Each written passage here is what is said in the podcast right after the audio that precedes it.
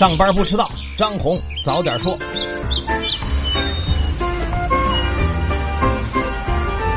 各位听友早，今天是七月二十六号星期五，欢迎收听今天的张红早点说。上来还是说大事儿先来说中美。继白宫的声明之后呢，在昨天商务部的例行记者会上，发言人高峰确认了第十二轮中美经贸高级别磋商将在上海举行。另外呢，高峰还回应了中国企业开始对美国农产品进行采购以及申请免除这部分产品关税的情况。他说呢，为了更好满足国内市场的需求，中国的一些企业呢有意愿继续从美国进口部分农产品。已经向美国的供货商询价和签订商业合同，但这些呢是企业的自主决策，按照市场规则进行。总体经贸磋商呢是两国元首大阪会晤达成的重要共识，和贸易采购没有直接的关系。高峰还说呢，国务院关税税则委员会会根据相关规定研究企业从美国进口部分农产品关税排除的问题，并且会组织相关专家进行评审。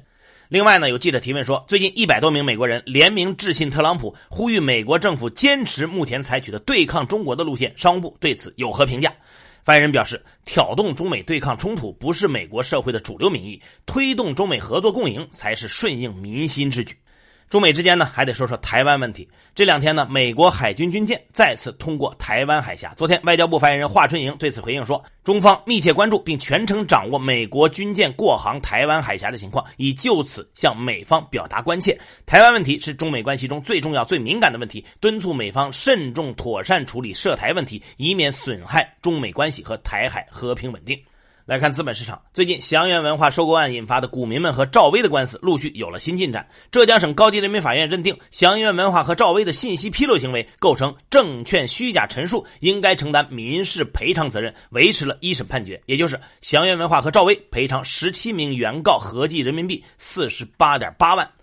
这事儿呢还没完，越来越多的针对祥源文化和赵薇的索赔民事案件呢正在增加。截至今年五月，诉讼金额已经达到了五千七百六十六万，其中呢有的是针对公司本身，也有的把赵薇和龙威传媒同时作为被告来起诉。不过，虽然赵薇败诉了，但是根据法院的判罚呢，赵薇只是承担债务连带责任，大部分赔偿可能会由祥源文化的原实际控制人支付。但无论如何，这场群体性证券纠纷的诉讼已经被看作是资本市场代表性的维权案例。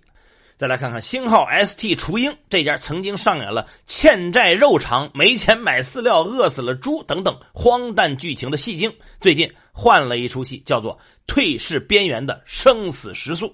截至昨天收盘，公司股价已经连续十五个交易日低于股票面值。算下来呢，如果要解除退市的风险，接下来的五个交易日里，星号 ST 雏鹰要涨够百分之十二点三六，才能把股价达到每股一块钱以上。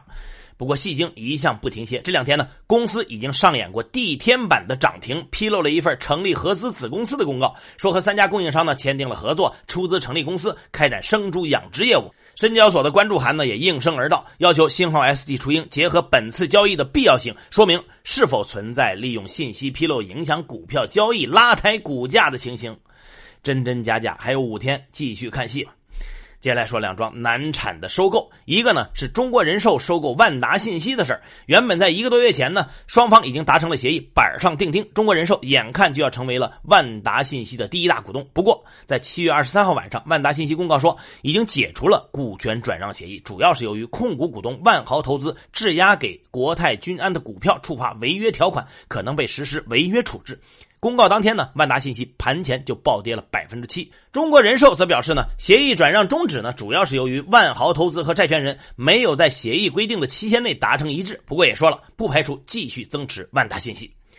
另一桩案子呢是史玉柱的巨人网络收购以色列游戏公司的事昨天，巨人网络发布公告说，向民生银行申请不超过十亿的贷款授信额度，贷款的期限呢不超过一年，用途是公司日常生产经营。根据披露呢，因为史玉柱同时也是民生银行的非执行董事，这笔贷款构成关联交易，贷款利率预计是百分之四点七八五，二零一九年度利息费用预计不超过两千零八十五万。就在一周前呢，巨人网络刚刚向证监会撤回了之前股票加现金方式的收购申请，把交易的支付方式从发行股票变成了现金，估值也从之前的三百零五亿上升到四百零五亿到四百二十五亿，这不得不掏出的真金白银，主要原因是在之前出资各方签了保底回购协议，如果三年内不能把资产装进上市公司，就得用现金回购股份。不得已之下，史玉柱换了路子。而这一次交易呢，巨人网络至少要拿出两百六十八亿的资金，但截至今年三月，巨人网络的货币资金余额不到五十一亿，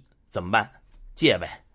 最后来说，昨天刷了屏的刘强东涉性侵案，这个案子呢，过去了近一年，美国警方终于公布了案子的全部调查材料。先提醒一下，这其中包括的证词是来自双方不同的说法，不等于是事实。明州阿波利斯市的警方发言人对我们财经记者表示，公布的这些信息呢，已经属于公开信息。此时公布呢，是因为文件已经经过编辑和法律审查，同时也否认了文件发布和正在进行的民事诉讼的联系。围绕公布的调查材料呢，刘强东方面的律师声明说，这再次证实从一开始就坚信刘强东是无辜的。而当事者女方对我们财新记者表示，对这次警方公布的材料没有不同意见，但是国内一些媒体提到的什么鸳鸯浴、裸睡等等字眼，根本就没出现在材料里。他对此表示愤怒，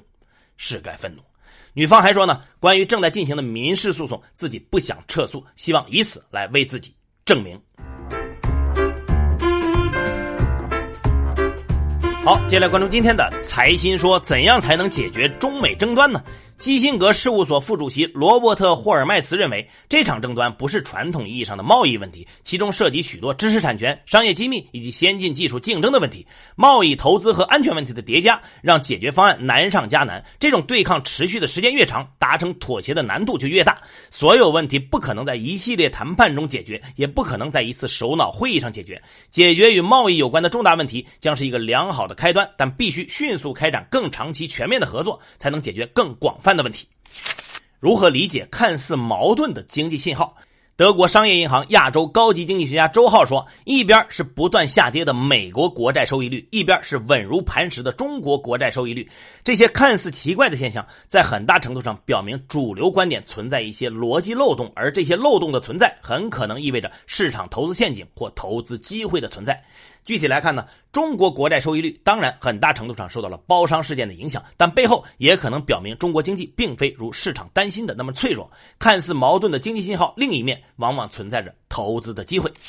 为什么需要提高国企分红水平呢？中金公司研究部负责人梁红表示，中国国有资本提高分红水平的迫切性在增加，原因在于其一。国企分红有助于增加公共财政的收入来源，缓解财政收支压力。如果中国国企实际分红率提升至百分之三十的二零二零年目标，可以增加零点五个百分点 GDP 规模的财政开支或者税费减免。其二，国企分红有助于提高资源配置的效率，国企上缴利润给公共财政，可以用于保障和改善民生。更多专家的观点呢，请收听财新 FM，你可以通过财新 APP 右上角的那个小耳机找到我们。接下来是张红一句话，看看今天有哪些重要的资讯不容错过。昨天，人社部表示，截至六月底，七千零六十二亿养老保险基金已到账投资运营。工信部、发改委、生态环境部发文要求重点区域严禁新增铸造产能。二零一八年，我国电影院线拥有银幕六万零七十九块，银幕总数跃居世界第一。中国汽车工业协会近日下调二零一九年销售预期，预计全年销售汽车两千六百六十八万辆，同比下滑百分之五。昨天下午一点，商业航天初创公司星际荣耀的双曲线一号运载火箭在酒泉卫星发射中心成功发射，并将两颗卫星送入距地面三百公里的圆形预定轨道，宣告中国民营商业航天运载火箭首次成功。备受争议的江西九零后挂职女副县长杨沁，目前已经被免去湖口县副县长的职务。杭州飞翼公司因视频播放量造假超过九点五亿次，被判向爱奇艺赔偿五十万。当地时间二十四号，Facebook 与美国联邦贸易委员会就用户隐私问题案达成为期二十年的和解协议，支付破纪录的五十亿美元罚款，被下令补救用户隐私。